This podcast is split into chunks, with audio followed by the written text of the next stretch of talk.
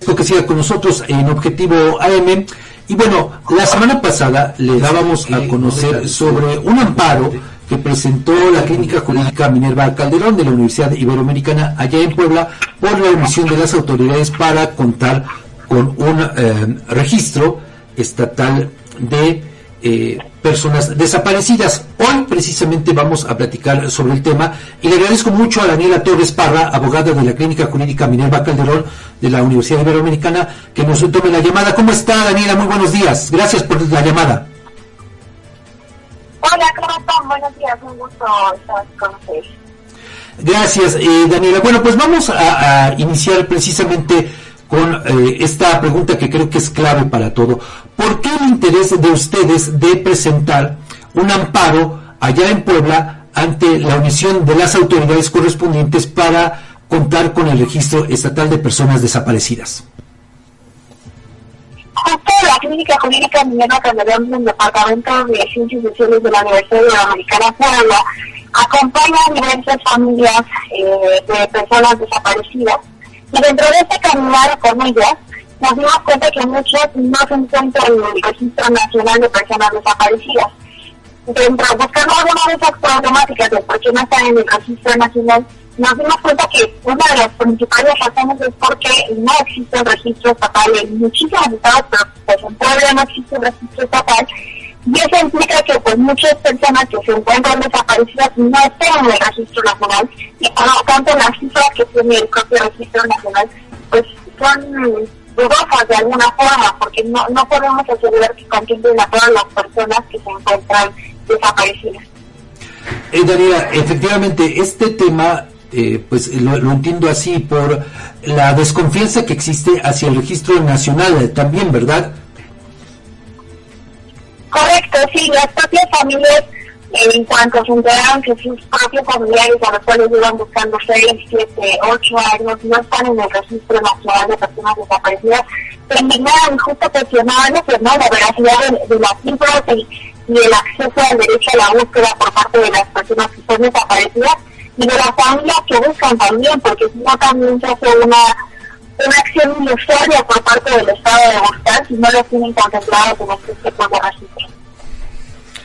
Y bueno, ustedes presentan el amparo allá en, en Puebla, pero de acuerdo con lo que eh, pues escuchamos en una conferencia de prensa que ustedes también brindaron el día que presentaron el amparo, esta omisión, Daniela, no solamente es de Puebla, sino también de otras entidades federativas. Y esto me lleva a preguntar si en este supuesto también está el caso de Tlaxcala. Nosotros estuvimos eh, haciendo un monitoreo más o menos de cuáles estados cuentan con, con un registro estatal de personas desaparecidas se realizó a través de solicitudes de acceso a la información en las cuales no tuvimos eh, la fortuna por parte de, tener una respuesta por parte del Estado que nos dijera, así pues no, no tengo cumplo con los requisitos de la ley. Dentro de, esos, dentro de esos estados donde supuestamente sí tienen, pero al momento de ingreso de la página de la Procuraduría no se abre ningún enlace para poder este, consultar dicho registro estatal, eh, está dentro de esos estados que están en una zona negra, ¿no? En una zona gris, pues, donde al parecer sí lo tienen, pero no es de acceso público, no está habilitado para que cualquier persona pueda, pueda este, consultarlo. Eh, Daniela, en este caso, en el caso de Tlaxcala, ¿ustedes también presentarían algún eh, recurso? Pues hicimos un llamado a diversos colectivos de familiares de personas desaparecidas a que nos contactaran y contactamos a algunos de los cuales teníamos la posibilidad de tener una cercanía para presentar estos amparos, porque en realidad eh, el litigio pues es, de cada uno de los estados. Entonces, logramos hacer un contacto con cerca de 15 entidades federativas a nivel de la República. Y dentro de esos, desafortunadamente no tuvimos un contacto con alguna familia de Tlaxcala. Sin embargo, los amparos están a disposición y en caso de que alguna, algún, algún familiar de persona desaparecida ya en, en Tlaxcala o en algún otro estado que, que nos escuche, eh, quisiera pues formar parte de esta estrategia, pudiendo ponerse en contacto con, con la clínica política Minerva Calderón, se pudiera facilitar este amparo y una guía para su presentación. ¿Cómo pueden ponerse en contacto con ustedes? Sí, por supuesto, a través del correo clínica.jurídica arroba y, y justo eh, a través de las redes sociales de la licenciatura en Derecho de la, de la Universidad Iberoamericana Puebla. Daniela, de acuerdo con el trabajo que ustedes han eh, realizado, ¿tienen eh, algún estimado de personas desaparecidas tanto en Puebla como en Tlaxcala? ¿Hermano? Sí, pregunto que si, de acuerdo con el trabajo que ustedes han eh, venido realizando, ¿tienen algún estimado de la cantidad de personas desaparecidas y que están obviamente siendo buscadas tanto en Puebla como en Tlaxcala? Eh, en, el escenario, bueno, lo que, lo que marca el Registro Nacional de Personas Desaparecidas son alrededor de 3.000 personas desaparecidas actualmente en promedio eh, en cada uno de los usados. Sin embargo, no tenemos una cifra exacta y aunque nos encantaría que, que esa cifra redujera como lo muestra también el registro, la realidad es que ante estos escenarios donde no existe un registro verídico ¿no? y completo de personas desaparecidas, no podemos tener una cifra exacta. Esto, desde luego, que habla de una seria omisión por parte de las autoridades, eh, Daniela, en los distintos órdenes de gobierno, pero también pues de esta eh, actuación, pues digamos incluso hasta sospechosa para evitar que se pueda conocer una cifra lo más cercana a la realidad posible. Sí, exacto. De hecho, es una misión que tienen eh, las, las autoridades de diferentes estados. Hay muchísimos estados en la República que tienen la, la misma misión de crear una ley de búsqueda estatal pero por supuesto que de esa, de esa la ley general de desaparición demanda la obligación de que cada una de las entidades federativas tenga un registro estatal y hay más de 24 estados que no lo tienen. Eh, Daniela, ¿qué le dicen eh, a, a, ustedes, a esta clínica jurídica Minerva Calderón, el hecho de eh, también este anuncio que se hizo apenas hace unos días referente a que pues enviarán a Puebla cuatro personas buscadoras y tres a Tlaxcala por parte de la Comisión Nacional. ¿Qué les dice esto? No, no dice que, la comisión con la tiene, tiene voluntad de, trabajar, eh, sin embargo, por eso no, no limita como el, tipo de obligaciones que tiene. Hecho, se han estado haciendo eh, justo reuniones de trabajo con, con, la comisión de búsqueda aquí en Puebla, con aquellos, que se acompañan desde la clínica jurídica sin embargo, queda mucho, queda mucho trabajo por hacer y se, sigue, se seguirá impulsando desde la clínica jurídica y desde la Universidad Iberoamericana Pablo para que se logren estas exigencias de las familias. ¿Ustedes buscarán por parte de la Clínica Jurídica Minerva Calderón algún acercamiento con estas personas para trabajar de manera conjunta? ¿Con quién, perdón?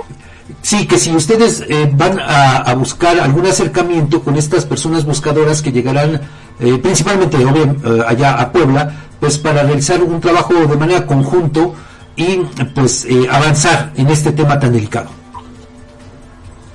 Sí, eh, nosotros hemos, hemos, intentado ponernos en contacto para pues, poder también compartir eh, estrategias y además pues, aprender de esas personas buscadoras y, y, y ponernos como en contacto con ellos. Daniela, ¿qué, ¿qué opinan ¿Qué opina usted sobre la negativa del gobierno de Tlaxcala de dar información sobre las fosas clandestinas que eh, pues se han eh, descubierto aquí en el estado durante los últimos años? ¿Qué opina sobre esa negativa? Es, es, es parte importante de, que se sigan impulsando acciones por parte de familias y de, personas buscadoras para lograr eh, la, la, localización de, de fosas Desgraciadamente, aunque las cosas ya tengan, tengan tiempo y se haya tenido un inicio de que personas se encontraban cercanas a, esa, a esas cosas, las propias autoridades no lo, no hacen hasta que también eh, existe un impulso por parte de las familias buscadoras. Esto sería pertinente para que por parte de las autoridades se siga dando, se siga pues, cumpliendo con sus obligaciones y siga eh, localizando eh, esas cosas clandestinas, pero primordialmente se, se, se realiza búsqueda efectiva para localizar a las personas lo antes posible.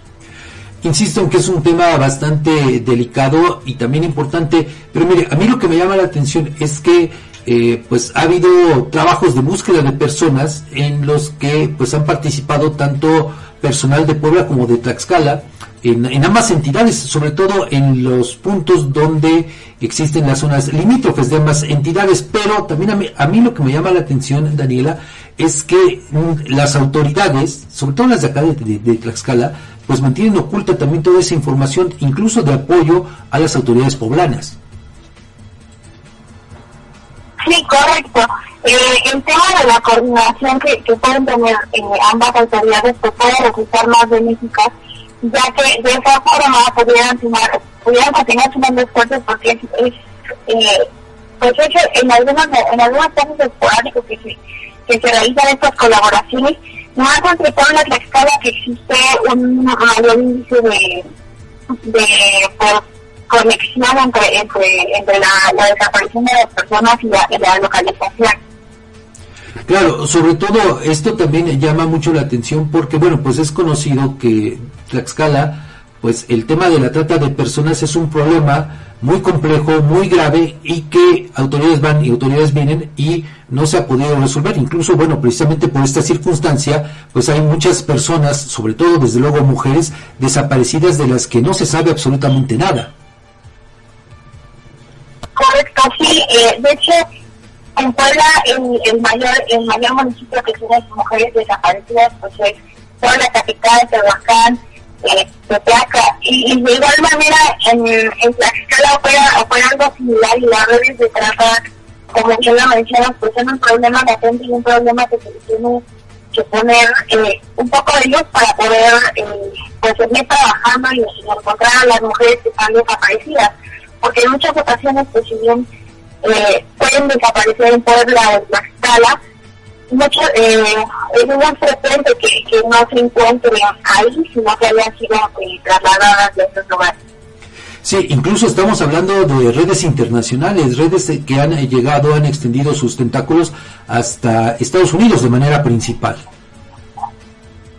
Claro, eso es, eso es lo que nos indican algunas, algunas fuentes de información, que, que las mujeres se encuentran o son trasladadas al exterior del país y justo aquí en la se acompaña un caso eh, posiblemente relacionado con, la trata y, que justo se ha logrado a través de la Comisión de Búsqueda y de la Fiscalía pues trabajar también eh, con una ficha amarilla de la Interpol para poder pues garantizar la, búsqueda en otros países la cual tendría que ser eh, realizada o de manera rápida en cuanto, en cuanto sucede la desaparición sin embargo, en este caso se realizó casi seis años después de la desaparición, entonces esperemos que, que aún así tenga, tenga resultados.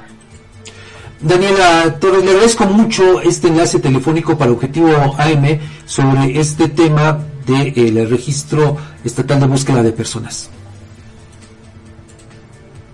Eh, la, la, la, clínica jurídica continuará con, con acompañando casos de personas desaparecidas aquí en Puebla y el acompañamiento pues tiene que ver justo con, con estrategias de búsqueda y investigación, así como de pues, para lograr la localización lo más pronto posible de las personas en vida y, poder eh, que sean regresadas por sus familiares. Le agradezco mucho por este enlace telefónico. Muy buen día.